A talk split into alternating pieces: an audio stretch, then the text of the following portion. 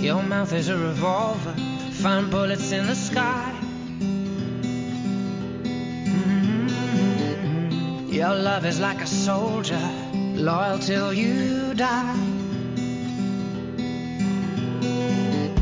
And I've been looking at the stars for a long, long time. I've been putting out fires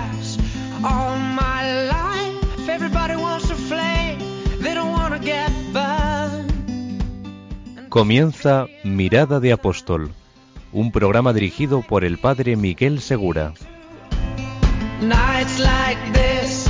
Muy buenas noches y bienvenidos a un nuevo programa de Mirada de Apóstol. Como sabéis, este programa trata sobre la actitud del apóstol. ¿Qué es evangelizar? ¿Cómo podemos vivirlo en nuestra vida? ¿Qué instrumentos tenemos en- a nuestra mano para poder evangelizar? Y por eso lo primero es enfocarnos sobre qué es evangelizar. Hoy vamos a tener dos invitados en el programa que nos van a ayudar a centrar esto. ¿Qué es la evangelización y cómo podemos evangelizar? Y dado que estamos todavía en el mes del Sagrado Corazón, en junio, vamos a contar con la presencia del padre Jorge Raninger. Muy buenas noches, padre Jorge. Buenas noches para Miguel, gracias por la invitación. También nos va a acompañar desde Galilea el padre Eamon Kelly en la segunda parte de nuestro programa. Así que antes de comenzar, me gustaría reflexionar con vosotros sobre lo que significa la evangelización y le damos la palabra al padre Jorge. Entonces, la evangelización, decía Pablo VI, que es la dicha y la vocación propia de la Iglesia. Esto lo dice en Evangelii Nunciandi. Y San Juan Pablo II, cuando habla de la nueva evangelización, em, como siempre, pues nos ayuda a centrar bien los conceptos y saber qué es lo que tenemos que buscar cuando nosotros decimos que tenemos un corazón evangelizador, cuando decimos que es importante evangelizar. Y dice que consiste en el anuncio claro e inequívoco de la persona de Cristo. Es decir, el anuncio de su nombre, de su doctrina, de su vida, de sus promesas y del reino que nos ha conquistado a través de su misterio pascual. Bueno, pues si esto es evangelizar, quédate porque vamos a ver una forma práctica en la que todos podemos hacerlo en este mes, que es a través de la devoción del Sagrado Corazón de Jesús. Así que, antes de comenzar nuestro programa, vamos a preparar nuestro corazón, vamos a centrar todo en la búsqueda de la evangelización y quédate para empezar con la entrevista al padre Jorge Raninger.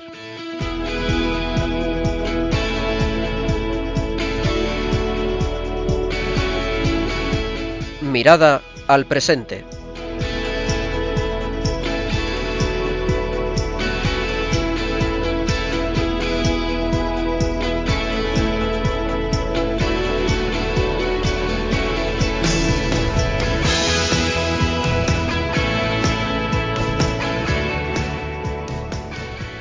Estamos en la parte de mirada al presente y con nosotros está el padre Jorge Raninger. Muy buenas noches, padre Jorge. Buenas noches para Miguel, encantado de estar con ustedes este rato. Bueno, usted ya ha participado a veces en Radio María y también le conocen en muchas partes de España porque ha trabajado un poco por toda España también. Así que, de todas formas, voy a presentarle para quien no le conozca todavía. El padre Jorge es sacerdote, legionario de Cristo. ¿Cuántos años lleva de sacerdote, padre? Diez años llevo de sacerdote, voy a cumplir este año. ¿Y dónde ha trabajado?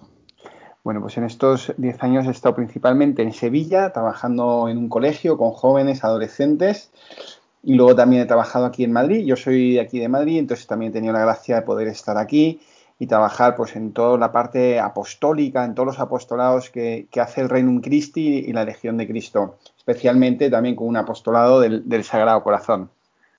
Bueno, antes de entrar directamente en este apostolado, que es el motivo por el cual me gustaría que, pues nos iluminara ¿no? en el programa y que compartiera con nosotros su experiencia, tengo que decir que yo conocí al padre Jorge cuando tenía 14 años en un campamento en Madrid. Y era un niño, un chico, que estaba ahí con sus hermanos también. Le conocí, pero después el padre Jorge ha hecho muchísimos apostolados antes de ser sacerdote, así que me gustaría también que nos hablara un poco de, esa, de ese momento, padre, cuando usted incluso llegó a ser consagrado. Pues la verdad, padre, le agradezco porque son tan buenos recuerdos de ese campamento de niño donde yo conocí por primera vez eh, la Legión de Cristo y el Reino Christi, y conocí al Padre Miguel, eh, también como joven seminarista. Yo tendría y... 18 años como mucho. o 19. Y la verdad es que fue, fue una experiencia conocer en ese sentido pues a, a, jóvenes seminaristas, sacerdotes ilusionados por la misión. A mí me impactó mucho, porque yo conocía a los sacerdotes de mi parroquia, que eran muy buenos, pero en el, en el campamento había pues seminaristas y sacerdotes jóvenes con una ilusión de transmitir a Jesucristo y de darlo a conocer y de que los jóvenes amáramos a Jesús con pureza, con entrega, con sinceridad, que me, que me, que me impactó mucho. ¿no? Y a partir de ahí, pues eh, bueno, yo seguí yendo mi, llevando mi vida normal, yo hacía mucho deporte, iba al colegio, eh, llevaba una vida de un joven como cualquiera, como cualquier joven de hoy en día. No y puede ser ya... que alguien al escuchar su nombre haya dicho Jorge Raniger, Jorge, ¿qué? Claro, porque usted iba al colegio alemán porque tiene familia también de origen alemán. Sí, y nosotros somos medio españoles, medio alemanes, de familia de mi padre alemana. Estudiamos aquí en, el colegio que hay aquí en Madrid. Y bueno, y teníamos mucha relación, fuimos muchas, muchas veces en familia a Alemania los veranos, o sea, teníamos mucha relación con esa cultura, ¿no? Pero bueno, también eh, Dios tiene sus, sus hilos y sus movimientos y a través de ese campamento hace muchos años, pues conocí pues lo que era también la legión. Es verdad que después con, con los años eh, y de manera inesperada en mi vida, Dios me llamó.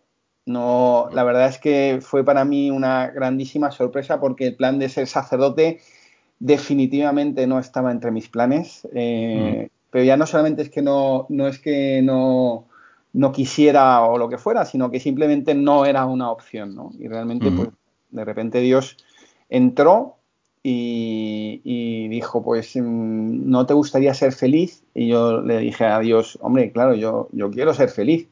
Y, y, me acuerdo que estaba, fui un día a la parroquia donde yo iba normalmente a misa los domingos y estaba ahí atrás, ¿no? Típico estar ahí atrás apoyado en la pared escuchando la misa y era la misa de un sacerdote que celebraba su, su primera misa, ¿no? Se acaba de ordenar sacerdote a un párroco, un sacerdote de la parroquia, jovencito.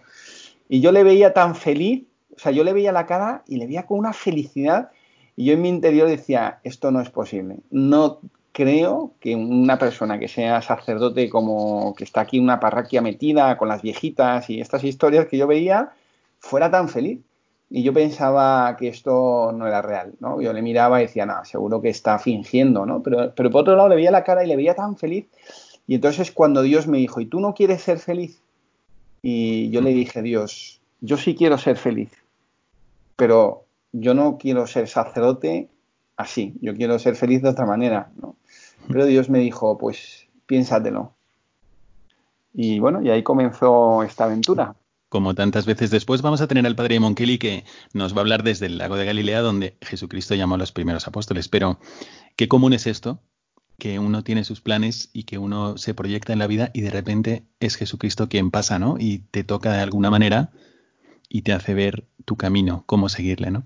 Y entonces usted después, bueno, hizo su carrera, se consagró ¿Y dónde trabajó antes de entrar al noviciado pues, de los legionarios de Cristo? Pues estuve, cuando yo me consagré en el año 96 y mm, hice mi carrera, estudié económicas y luego trabajé en, en, toda la parte de los colegios que tiene el Reino Cristi y la Legión en Sudamérica. ¿no? Yo vivía en la ciudad de Sao Paulo, en Brasil, y mm. visitaba pues los 25 colegios que tiene la Legión en todos esos países, ¿no? Y era como, y muchos colegios eran, pues iban creciendo, entonces era realmente una misión grandísima, ¿no? Que, que, que Dios... le hizo conocer muchísimas personas, me imagino, y muchísimas situaciones. Sí, sí, la verdad es que son, y luego como una gran ilusión por evangelización en esos colegios, en esos colegios y en esos países, ¿no? Son países con una fuerza evangelizadora fuerte, hay mucha gente eh, que sigue a Jesucristo y que tiene pues esa ¿no? gran motivación para evangelizar, ¿no? Mm.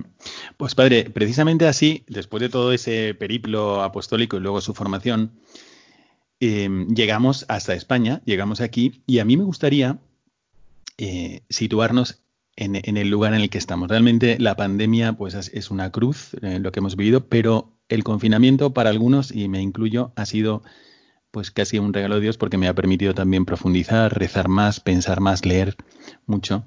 Y he encontrado el libro del cardenal Sebastián, que es Evangelizar, que los recomiendo muchísimo a todos los agentes de pastoral que estén ahora mismo en España. Y entonces dice lo siguiente, le voy a leer este texto porque me ha gustado mucho, describe un poco nuestra realidad, pero también nos invita a, presentar a Jesucristo, ¿no?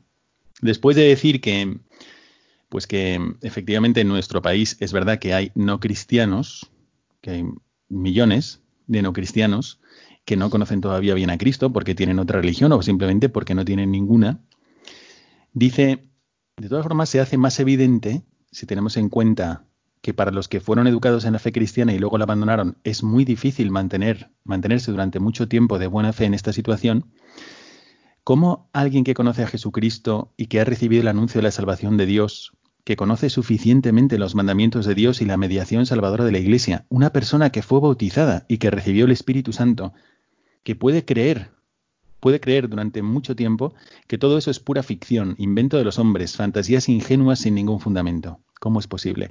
¿Cómo pueden convencerse con recta conciencia de que cumplen igualmente con la voluntad de Dios o con la fidelidad a la verdad de lo real, abandonando su fe y viviendo como si Dios no existiera, ¿no? Dice el cardenal, es cierto que muchos han podido sufrir el escándalo de las malas conductas de algunos cristianos, pero esto no es razón suficiente para no creer. Y aquí dice esta frase, el valor del Evangelio no viene de quien lo transmite, sino del mismo Cristo. Y añade, algo parecido se puede decir respecto de los que nunca han sido cristianos, pero viven en un ambiente como el nuestro, donde es imposible no tener noticia de la existencia histórica de Jesucristo y al menos parcialmente de los principales elementos de su doctrina sobre Dios, sobre la salvación eterna y los principales criterios, criterios morales del cristianismo. Entonces el cardenal viene a decir, bueno, hay gente que ha conocido a Cristo, a lo mejor lo ha conocido mal, pero le ha conocido, cómo podemos ayudarles, ¿no? Y esto lo junto con lo que leíamos antes de San Juan Pablo II, que dice que la nueva evangelización consiste en presentar a Cristo directamente, ¿no? Entonces, a mí me gustaría que compartiera con los oyentes del programa este esfuerzo que está haciendo por presentar directamente de nuevo a Jesucristo a través de la devoción del Sagrado Corazón de Jesús, cómo le vino esta idea de, digamos, renovarlo y qué motivaciones le llevaron a esto. Pues yo lo que mm, acaba de leer del cardenal Sebastián me ha llegado muy a fondo en el sentido de muchas veces presentamos los mismos sacerdotes una doctrina como algo que hay que hacer para ser buen cristiano, ¿no? O sea, hay que cumplir estos mandamientos. Hay que entonces presentamos como una moral, una doctrina y a, muchas veces lo hacemos con buena intención y con buen corazón. Y nos olvidamos, o tal vez no, no resulta tan fácil, porque no depende tanto de nosotros, sino porque es un don de Dios de presentar a Jesucristo mismo, a la persona de Jesús, al corazón de Jesús, al amor de Jesús, a la caricia de Jesús, ¿no? Y esto yo creo que es el, el gran reto de evangelización, ¿no? Como decía Benedicto XVI en esa maravillosa encíclica de Deus Caritas Est, en el número uno pues dice, el cristianismo no es una doctrina, no es una filosofía, no es un código de conducta moral. El, cristianismo es un encuentro personal con, alguien, ¿no? Que es Jesucristo. Y esto es un poco donde yo creo que la Iglesia y nosotros tenemos que, que reflexionar, porque las personas no buscan cosas, ideas, filosofía, las personas buscan algo que llene su corazón, y, mm. quien, y nosotros sabemos que quien llena el corazón es Jesucristo. Y de ahí, y de esta experiencia es de donde surge de alguna manera, pues esta ilusión mm, o esta, este apostolado de lanzar a conocer lo que es eh, el, amor de Jesucristo, ¿no? que viene expresado en su corazón. Y de ahí nace esto. Realmente en España yo creo que al menos mm, tiempo atrás, pues sí es verdad que había una viva devoción al Sagrado Corazón de Jesús. Muchas casas pues ponían su imagen del Sagrado Corazón de Jesús o en la puerta o en sus casas, etcétera. Pero ¿en qué consiste y qué es lo que usted está promoviendo como devoción al Sagrado Corazón de Jesús? Sí, yo muchas veces cuando doy la charla para Miguel eh, y les cuento vosotros que es a matrimonios jóvenes o a jóvenes o matrimonios también normales, ¿qué recordáis de la devoción al corazón de Jesús? Y hay gente que no recuerda nada, o sea, que no sabe mucho pero hay muchos que recuerdan que su abuela en su casa tenía puesto una placa en la puerta o tenían una imagen así un poco antigua también en la casa o que la abuela siempre decía Sagrado Corazón en vos confío. Yo lo mm. que, lo que proponemos con este apostolado del Sagrado Corazón de Jesús para vivir en familia es volver o empezar a colocar a Jesús y su amor en el centro del hogar. Yo, nosotros yo creo que sabemos que, y lo experimentamos, que las familias hoy están necesitadas de realmente colocar un centro espiritual que les ayude al mismo mm. matrimonio, a, la mismo, a los mismos hijos como tal, o a la misma relación familiar que muchas veces pues, eh, viene influenciada por, por, el Internet, por las, por las series que vemos, por estos estereotipos que tenemos de familia un poco caótica o con falta de valores. ¿no? Y cuando tú colocas, que esto es lo que nosotros llamamos entronización, que siempre se ha llamado, es volver a colocar a Jesús espiritualmente y físicamente en el centro de la familia. Y es, la verdad es que tenemos experiencias preciosas cuando en unas familias que fui a entronizar ya habían hecho este proceso, que ahora les cuento muy sencillito de lo que proponemos a las familias, y ya estaban en el último paso, que es volver a colocar a Jesús físicamente, hacer este pequeño rito sencillo de entronización, y ya lo colocamos, y una o dos semanas después fui a cenar a casa de esta familia, y entonces cuando entro en la casa veo que, que Jesús, la figura, ¿no? La figura que se coloca tal cual en el centro, es una figura pequeña, bonita, que se coloca ahí en la casa, veo cuando entro, porque la tenía en la entrada, tenía colgada una medalla de estas que los niños ganan en fútbol, ¿no? Cuando uno juega al fútbol y tiene y Jesús llevaba colgada una medalla. Entonces yo, la verdad es que me quedé un poco como sorprendido, no sabía qué pensar, como dije, qué raro que Jesús, la figura de Jesús del Sagrado Corazón lleve colgada una medalla. Entonces, bueno, no, no dije nada, no quería contar nada porque me pareció un poco extraño. Entonces cenamos y ya cuando los niños se van a dormir, eh, le pregunto al matrimonio así de manera muy discreta, oye, eh, digo, no es por nada, pero os quería preguntar por qué Jesús lleva colgada una medalla de fútbol. Y, los padres, la verdad, me dijeron, mire, padre, la verdad es que un día entramos en casa y vimos la medalla y tuvimos la misma reacción que usted, decir, bueno, pero ¿por qué lleva Jesús una medalla colgada, no? Y en la cena preguntaba, vinieron nuestros niños, tenemos tres niños, uno pequeñito, Digo, bueno, eh, quería preguntar, la, madre pregunta, oye, ¿alguien sabe por qué lleva Jesús una medalla colgada? Y el niño pequeño eh, le dice, mira mamá, hoy me han entregado esta medalla de oro que he ganado jugando al fútbol. Es la primera medalla que he ganado en mi vida. No sabes la ilusión tan grande que me ha hecho. Entonces, cuando he llegado a casa y he visto a Jesús ahí en la figura, y vosotros y hemos, hemos dicho que a Jesús le tenemos que querer mucho. Entonces, pues yo le he dicho, Jesús, te voy a regalar esta medalla que me ha hecho mucha ilusión. Y entonces se la he colgado para que Jesús la tenga, ¿no? Claro, yo escuchaba esto y decía, es que esto, esto es lo que las familias queremos, ¿no? Que nuestros hijos, nuestro matrimonio, nuestra familia tengan a Jesús en el centro, ¿no? Yo recuerdo, padre, ahora que le estoy escuchando, al Papa Francisco, que en una ocasión estaba comentando este, mm, esta frase de Jesucristo. Si me amas, guardarás mis mandamientos. Y, él dice que, que nos ama sin pedirnos un retorno y quiere que su amor gratuito se convierta como en la, forma concreta de vida entre nosotros, ¿no? Que esa es su voluntad. Me parece muy bonito por una parte, que una familia diga que, junto con la entronización, desea que ese flujo de amor gratuito, digamos que corra entre todos los miembros de la familia, que sea el modo de amarse de todos, ¿no? Y cómo efectivamente cuando la familia reza por ello, empieza a suceder, ¿no? Como el ejemplo de este niño que pues ama como Jesús, ¿no? Te doy todo, como Jesús también lo dio, a modo niño, pero realmente es así, ¿no? Y efectivamente yo también he tenido esta, esta misma experiencia de que cuando una familia le suplica a Cristo que nosotros quisiéramos amarnos entre nosotros como tú nos has amado y poner a los otros en primer lugar, pero no tengo las fuerzas, así que necesito las tuyas, porque es verdad que nosotros no tenemos las fuerzas, pues esto funciona. Y, y realmente es una forma muy bonita de volver a lo esencial del cristianismo, que como usted decía, no es tanto un cumplimiento de deberes, puro y duro, sino que es una relación personal con alguien que casi como por contagio nos invita a amar como él, ¿no? Y normalmente, padre, entonces, a ver, usted cómo propone esta devoción al Sagrado Corazón de Jesús o esta intronización en las casas, ¿qué suele hacer?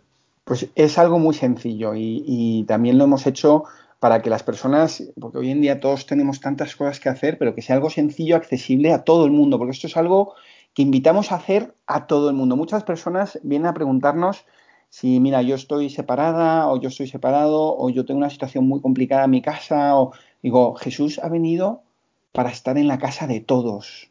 O sea, Jesús no hace distinción de personas, ¿no? Él lo que ve es tu corazón y entonces Él quiere ir a tu casa, a tu hogar, a tu familia, ¿no? Para entonces no, no, hay causas perdidas, efectivamente. Nada, ninguna. ¿eh? Al contrario, Él te dice, el mundo dice que tú eres una causa perdida y Jesús te dice, para mí no lo eres, para mí eres un hijo o una hija amada. ¿No? Esto yo lo he experimentado en este apostolado de una manera tan nítida, tan clara, pero también tenemos que ser muy conscientes de que Jesús, o sea, no, es, Jesús no es una figura mágica, ¿no? Mm. Sino Jesús, eh, cuando tú tienes tu sufrimiento, tus cruces, que todos las tenemos, Jesús no es que hace desaparecer tu cruz, sino Jesús te ayuda, te acompaña llevando tu cruz. Y, eso cambia radicalmente todo, ¿no? Pero bueno. Antes de que siga, padre, le voy a contar una cosa, perdone que es que no me resisto, porque recuerdo que cuando yo era seminarista, o no, estaba haciendo, estaba estudiando teología en Roma, ayudábamos a los párrocos en una costumbre que tienen, que ellos todos los años bendicen la casa de toda la parroquia. Eso es así en Italia paz a esta casa y a todos los que en ella habitan. Y bueno, pues nos pedían ayuda para que entráramos en todas las casas y, las bendijésemos. Y efectivamente, eh, me acuerdo que iba con un hermano italiano originario y, dice, en algunas casas pues nos habían cerrado la puerta, no querían. Y dice, mire padre, ahí, ahí, que tienen una estatua del padre Pío. Y efectivamente se veía ahí una estatua. Entonces nos acercamos y era una estatua de Buda, no era el padre Pío.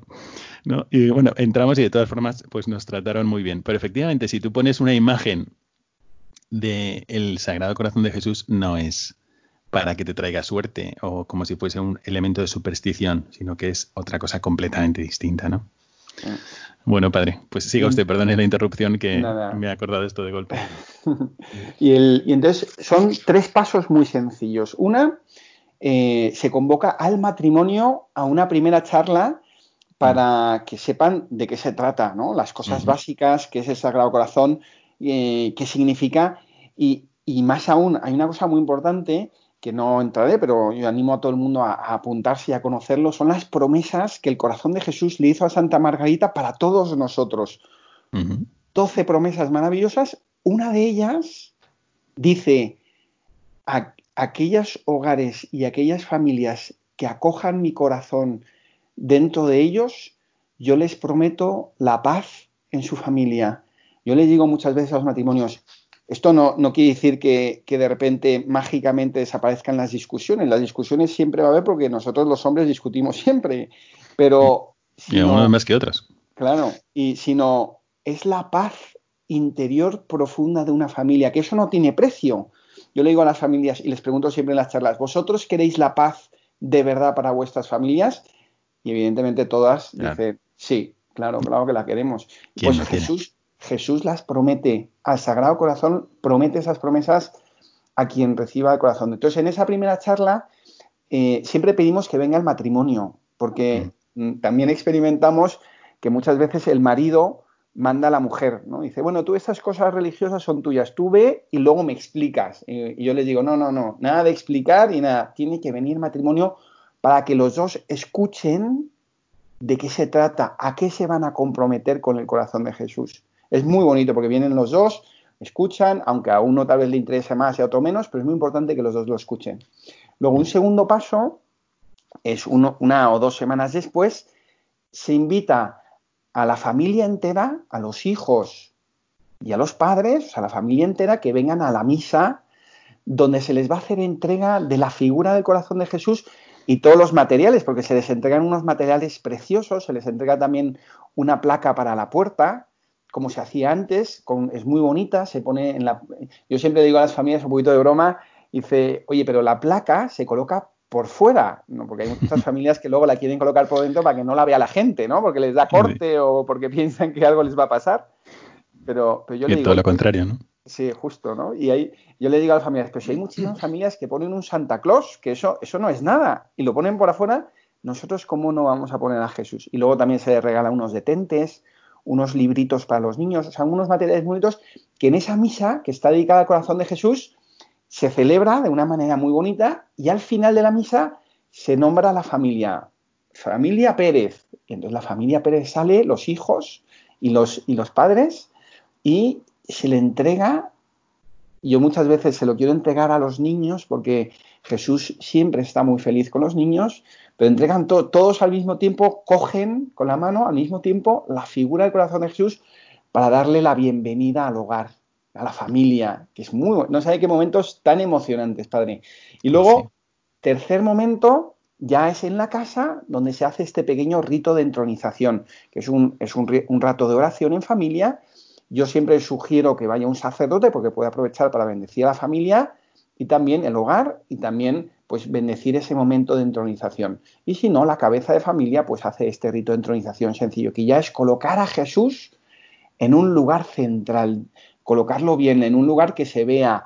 Yo siempre les digo a las familias, no coloquéis Jesús en el quinto estante de la estantería detrás de un cuadro donde nadie lo ve, porque ahí, pues pobre Jesús está ahí como excluido. Colocarlo en, el, en un lugar donde le veáis todos los días, donde le podáis dar un beso, donde podáis ir y tocarlo, podéis, pero no, no por tocarlo o por lo que sea, sino porque eh, qué importante, claro. y qué importante el, en el amor es muy importante los gestos y, el poder ver a la persona amada, ¿no? Qué importante es esto. Entonces, por eso colocamos pues a Jesús ahí. Mm. Vale, pues qué interesante y además es algo que todavía estamos como muy a tiempo de hacer porque todavía estamos a mitad del mes de junio mes del Sagrado Corazón de Jesús y qué buena idea, ¿no? Para tantas familias, para parroquias, seguro que muchísimos párrocos lo están haciendo, muchísimos agentes de pastoral, religiosas, consagradas, etcétera, ¿no?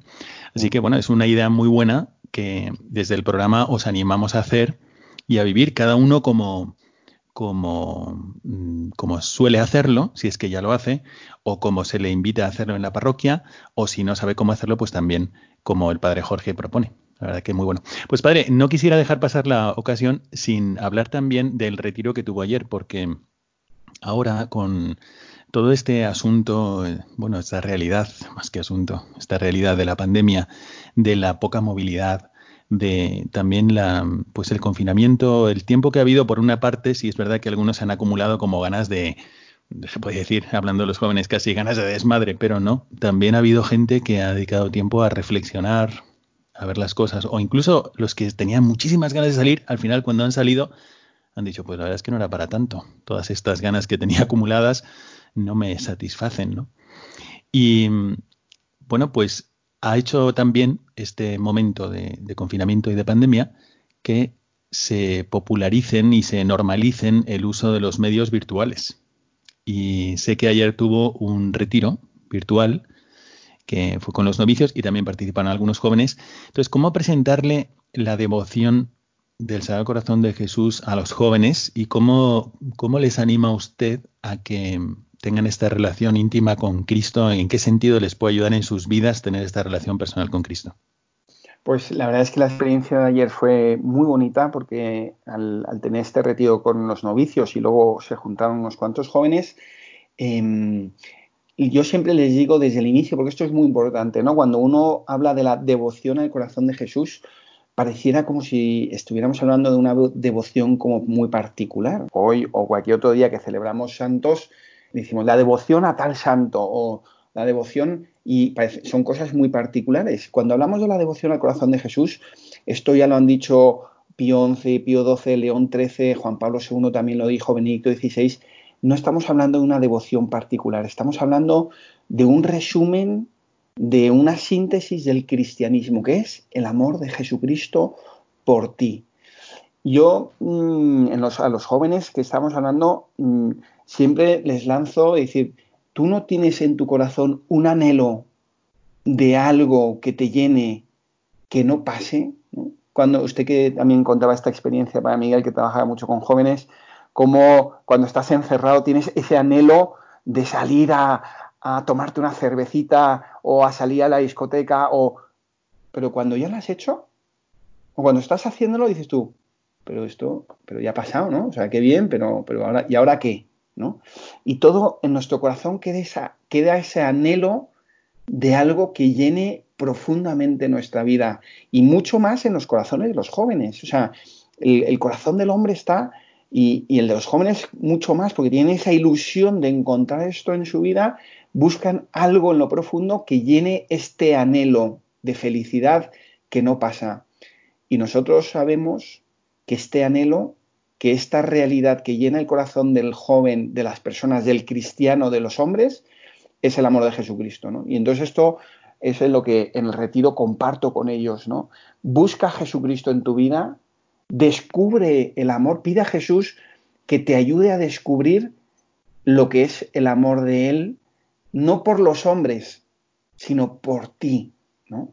Y cuando el joven descubre esto, aunque sigue teniendo sus, sus ilusiones mm, de aquí, sus dificultades, sus problemas, sus proyectos que están muy bien, pero descubre y entonces ve con un nuevo prisma su vida, como ese prisma de decir, busco esta felicidad profunda que es el amor de Jesucristo. Y entonces vive su vida de joven normal, pero siempre teniendo a Jesús presente. Y esto es un poco lo que en el retiro compartimos, ¿no? O sea, esta mm. reflexión, decirle al joven, pues mira, eh, Jesucristo está ahí y Él lo único que te pide, lo único que te pide es que dejes que Él pueda entrar en tu corazón, que el corazón de Jesús pueda entrar en tu corazón.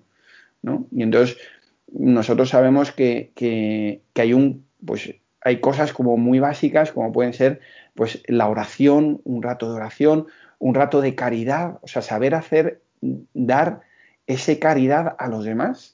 Y luego también, pues la confesión, estar en gracia, el vivir la Eucaristía con, con profundidad. Muchas veces le digo a los jóvenes, vamos a misa y, vemos a ver si el cura se enrolla o no se enrolla, o si la humilía está bien o está mal, y me voy lo antes posible. Claro, es muy difícil encontrar a Jesucristo viviendo así, ¿no? Claro. Pues padre, mire, precisamente tenemos que terminar esta primera parte del programa, pero me gustaría, eh, justo al hilo de lo que está diciendo, introducir eh, la siguiente parte de Mirada al Magisterio. Hoy pensaba, bueno, vamos a tomar directamente el Evangelio. ¿Y por qué no tomar el Evangelio vivo que está en Tierra Santa, no? Eh, y efectivamente esto que usted comenta de los jóvenes, porque esto le pasa a los jóvenes ahora, pero le pasaba también a los jóvenes en tiempo de Jesucristo, los apóstoles eran jóvenes, lo experimentaron los primeros apóstoles con Cristo.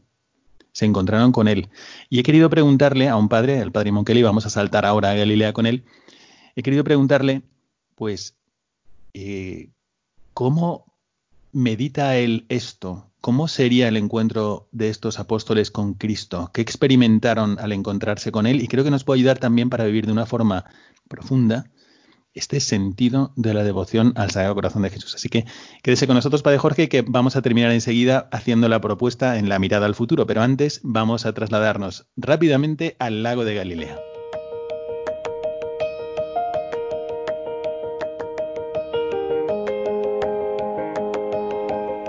Mirada al Magisterio.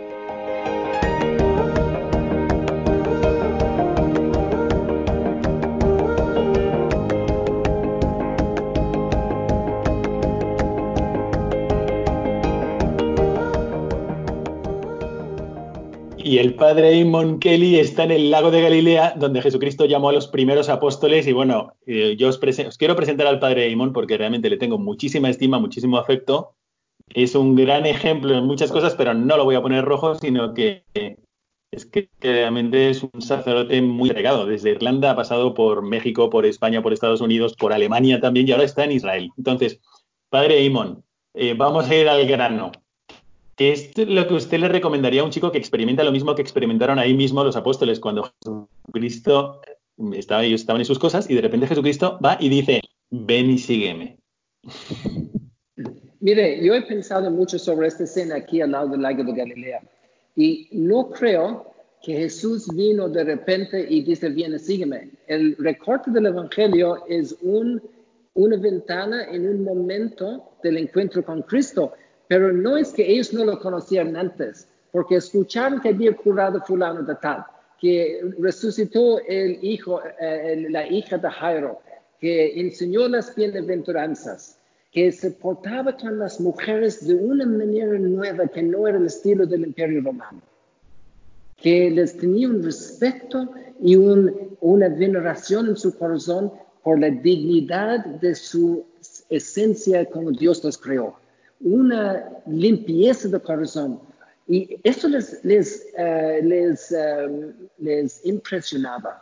Estaban atraídos a un nuevo tipo de hombre que no era lo habitual en la calle aquí, en la plaza de aquí.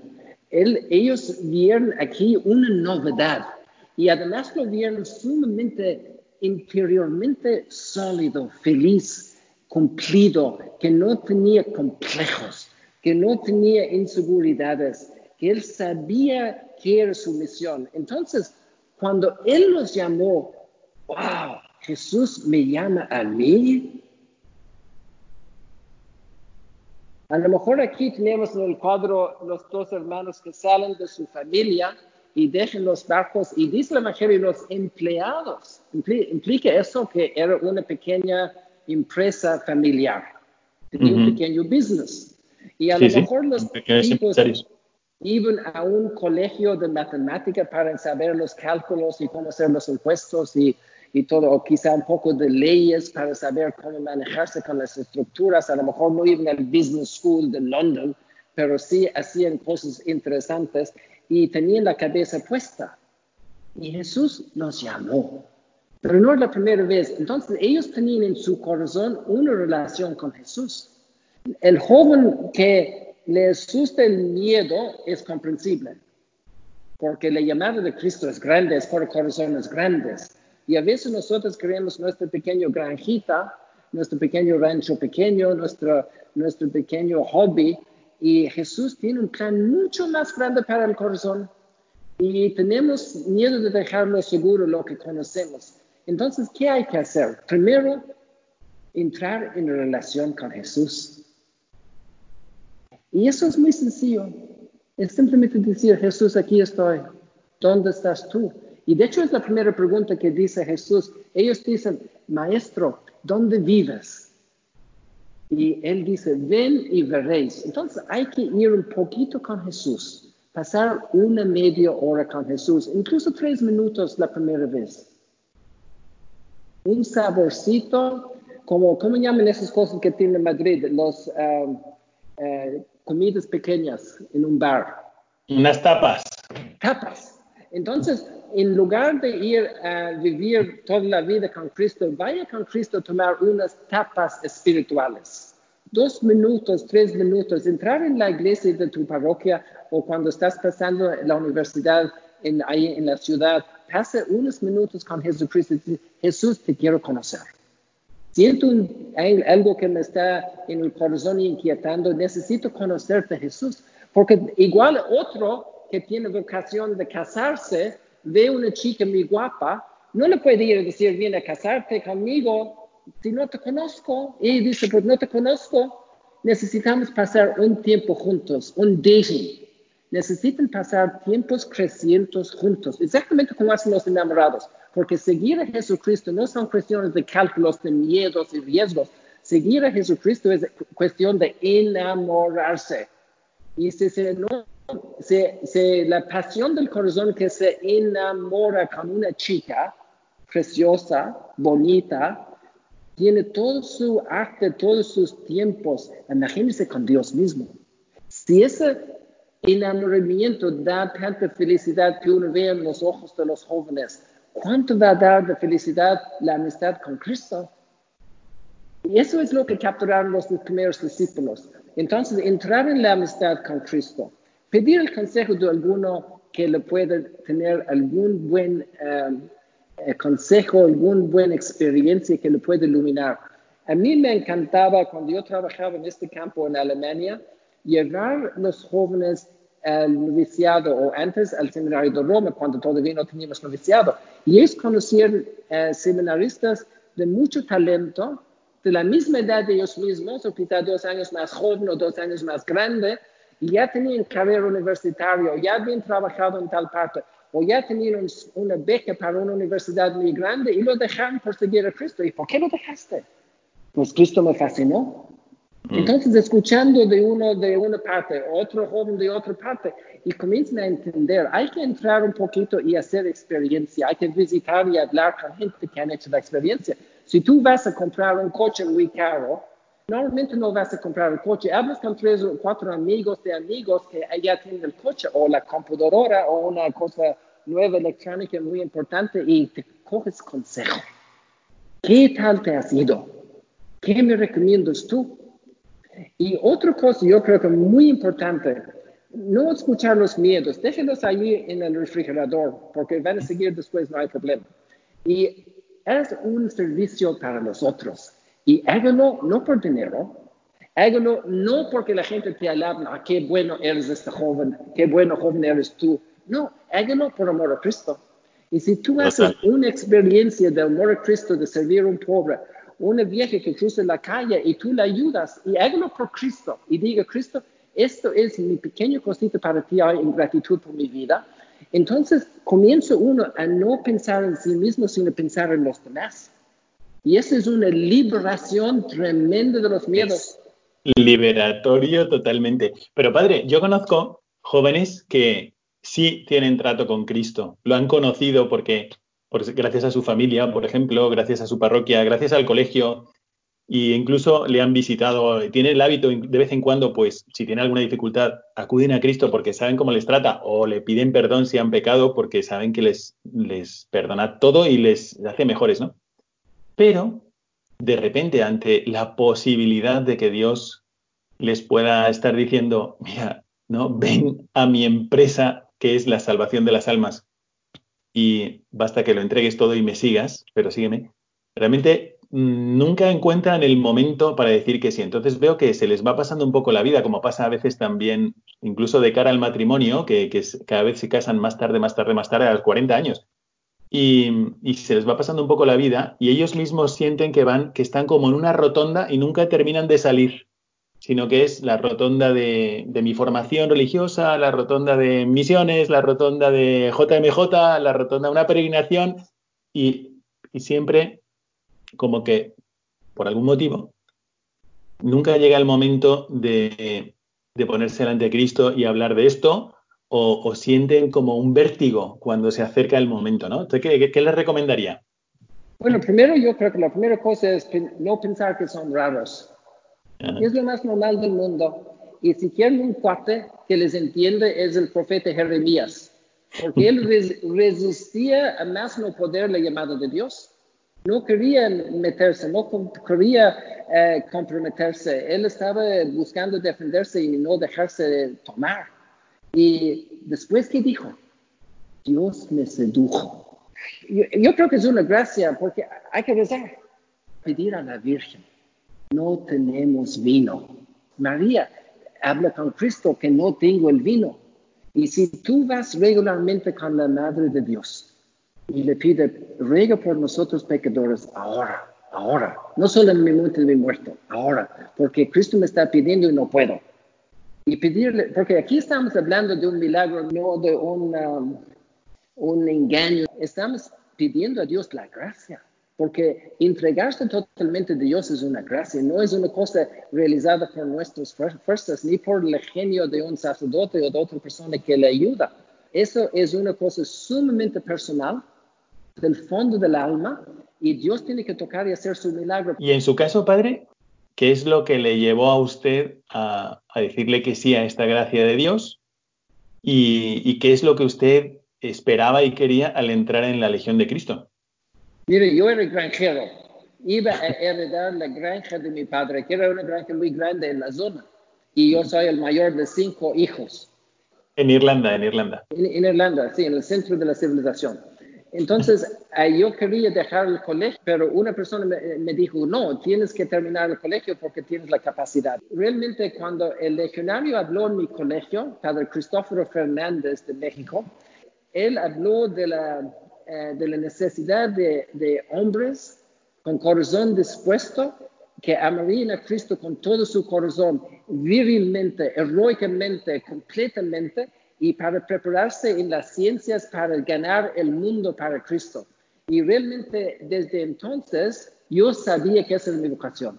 Entonces, nunca arrepentí ni un día y hemos pasado momentos difíciles a veces, pero nunca me arrepentí de mi vocación. Al contrario, estoy agradecido por cada día, no importa qué oscuros han sido algunos.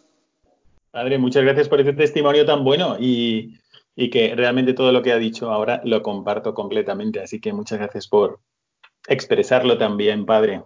Pues Padre, una última palabra para los chicos que tienen la duda, porque no están seguros de si Dios les llama o no les llama.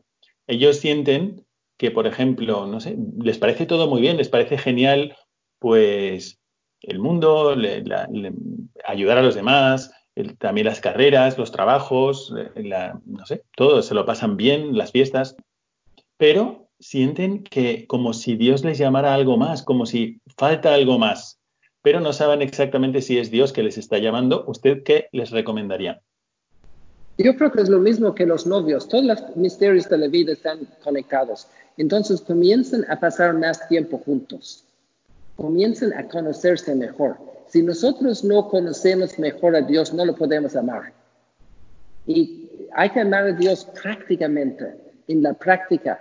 Entonces, eh, yo tengo dos o tres convicciones que siempre he dicho a los jóvenes.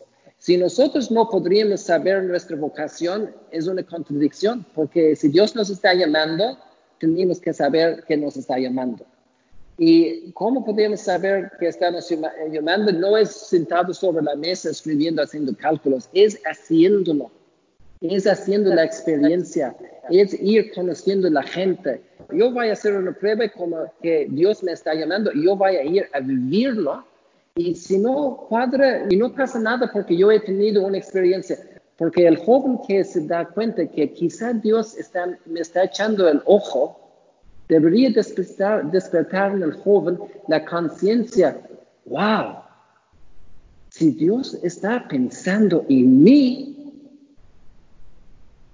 es un momento de, wow, debo tomar esto en serio y esto, aunque digamos que nunca llegara a ser sacerdote ni fuera su vocación, ese momento le cambia en madurez su relación con Dios, porque ya entra en una fase personal con Dios. Dios me está echando ojo, me está siguiendo, me está preparando para algo.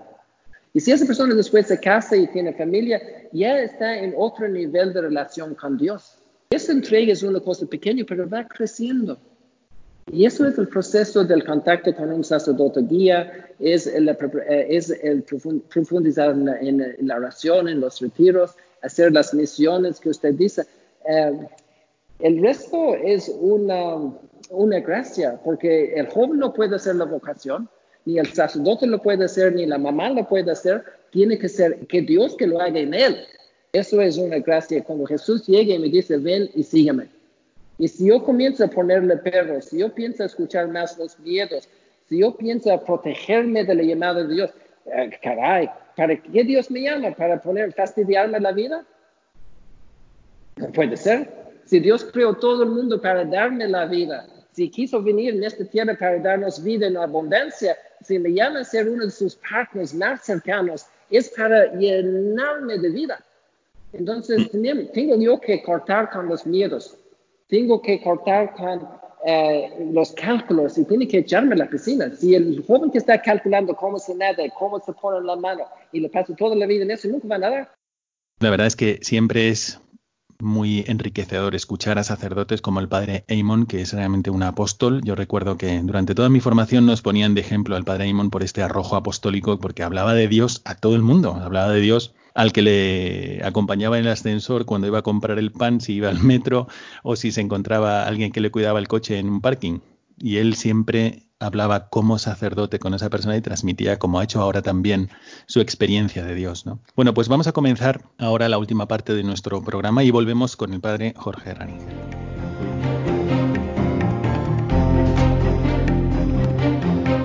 Mirada al futuro. Bueno, estamos ya aterrizando y vamos a terminar el programa, pero no podemos terminar sin que algo cambie, porque ¿qué sentido tendría dedicar tiempo a escuchar todas estas cosas si luego nuestra vida va a seguir igual? Así que, ¿qué podríamos hacer nosotros? ¿Cómo mirando hacia el futuro y sabiendo que todavía nos queda un, buen pedazo de mes del Sagrado Corazón de Jesús, ¿qué podríamos hacer nosotros para, en primer lugar, vivir nosotros la devoción al Sagrado Corazón de Jesús y, en segundo lugar, hacerla vivir a los demás de una forma amable, explicando bien el sentido, que no es un gatito de la suerte que pones ahí para frotarlo y que te dé suerte, o un Buda que te traiga, no tiene nada que ver con eso. Pero ¿por qué poner una imagen del Sagrado Corazón de Jesús? ¿Por qué tener un detente en tu teléfono? ¿Por qué? Vamos a preguntarle al padre Jorge Raninger qué ideas nos da para vivir a fondo la devoción al Sagrado Corazón de Jesús. La verdad es que yo soy una persona que intento ser práctico. Pues yo te recomiendo, primera cosa, busca una imagen del corazón de Jesús y si no tienes, pues aquí en el programa te mandaremos una, busca una imagen y pon en un lugar donde la veas todos los días Tú a un ser querido, ¿qué haces? Colocas una foto pues, en el móvil o, en el, o encima de la mesa y entonces tú lo ves y entonces recuerdas esto. Segunda cosa que puedes hacer es que se hacía antes y ahora se hace muy poco, que son las famosas jaculatorias. Mm, Pero la jaculatoria es algo maravilloso porque te hace como recordar, como decir, ¿no? Jaculatorias como cuáles, como cualquier frase que tú quieras, ¿no? Por ejemplo, Sagrado Corazón de Jesús, en vos confío, Cristo Rey nuestro, venga tu reino. Ave María Purísima. ¿No? Entonces, concebida. Yo creo que de los oyentes del programa muchos sabrán lo que son las jaculatorias, pero puede ser que alguno no. Así que son como esas pequeñas oraciones que como flechas tú lanzas al cielo, ¿no? Pequeñísimas, casi como un respiro, ¿no? Pero que son muy eficaces, ¿no? Y tú tienes tus preferidas. Así es. Y luego, un tercer elemento, una tercera consejo que te doy es, en este mes de junio, junta a tu familia y decirle, queremos en este mes de junio rezar al amor de Jesús para que reine el amor en nuestra familia. Yo estoy seguro que muchos de nosotros a veces en nuestra familia tenemos problemas, dificultades, pues júntalos y vamos a dedicar, aunque sean tres minutos, a rezar algo muy sencillo al amor de Jesús. Y al final acaba pidiendo, corazón de Jesús, haznos vivir según tu amor en nuestra familia. Cuando tú juntas a tu familia, nosotros sabemos este, este dicho que hay, que hay, familia que ora unida se mantiene unida, ¿no? Entonces, pues aprovechar eso.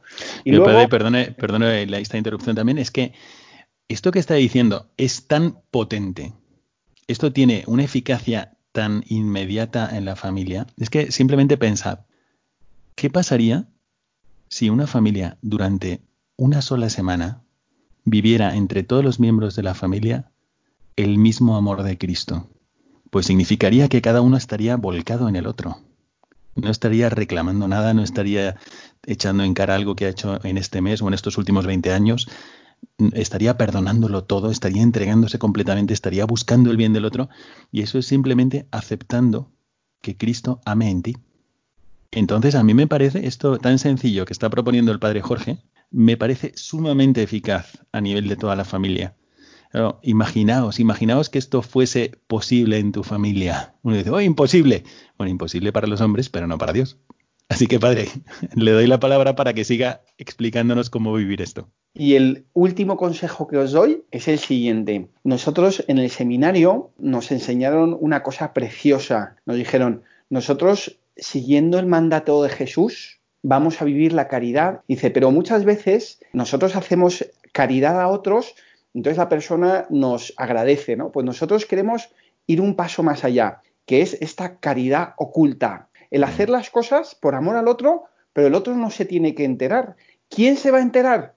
Jesús que ve lo escondido, Él te lo agradecerá, como dice el Evangelio. Yo te voy a poner un ejemplo muy concreto. Recuerdo que una vez me levanté en el seminario, nosotros levantamos siempre muy temprano y nos vamos a la capilla, rezamos, tenemos misa, luego desayunamos, luego hacemos como trabajos en oficios, ¿no? Y entonces yo solía hacer la cama eh, temprano para no tenerla que hacer después cada quien hace su cama, pero ese día hubo un día que no me dio tiempo, entonces ya ahí fui a la capilla, entonces cuando volví a mi cuarto, alguien había hecho mi cama pero, ¿sabéis lo más bonito de todo?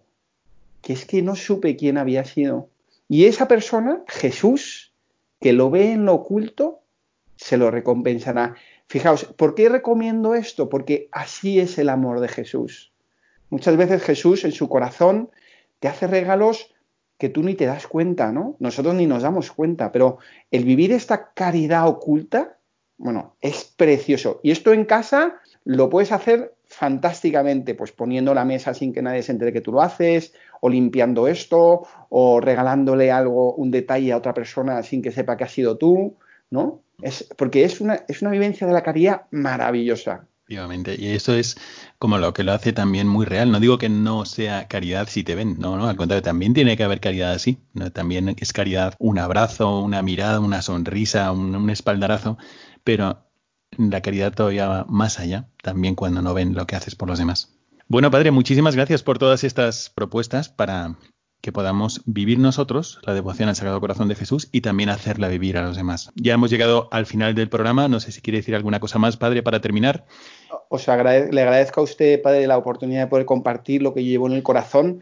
Yo siempre les comento a la gente, es, yo he recibido este regalo de Jesús, de vivir su amor en mi vida. Lo he recibido gratis de Él, lo entrego gratis a todo el mundo. Comparto mi experiencia del amor de Jesús, no como sacerdote ya, sino como cristiano lo comparto con cada uno porque es maravilloso. Entonces también agradezco a todos los que estáis escuchando y os animo de verdad, de corazón, no sabéis el regalo que hay aquí, que recibáis y entronicéis el corazón de Jesús en vuestra familia y en vuestro hogar. Yo creo que como yo os hablo ahora al final, como sacerdote, cualquier sacerdote estaría feliz si todas las familias de su parroquia le pidieran esto y qué alegría, ¿no? Poder vivir. Ojalá que en todas las familias que Dios ha puesto bajo mi cuidado pastoral, todas quieran vivir entre ellos el mismo amor de Jesucristo. Sí, para eso nos hemos hecho sacerdotes, para eso existe la Iglesia, para que conozcamos el amor que Dios nos ha tenido en su Hijo Jesucristo. No solamente conocerlo, sino conocerlo para vivirlo.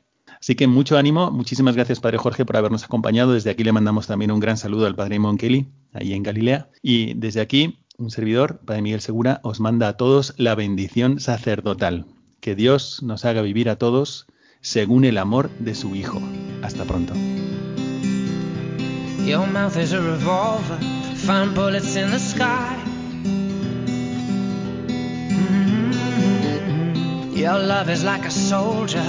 Loyal till you die. And I've been looking at the stars. For a long, long time, I've been putting out fires all my life. Everybody wants to flame, they don't want to get burned. Acaban de escuchar el programa Mirada de Apóstol, dirigido por el padre Miguel Segura. Nights like.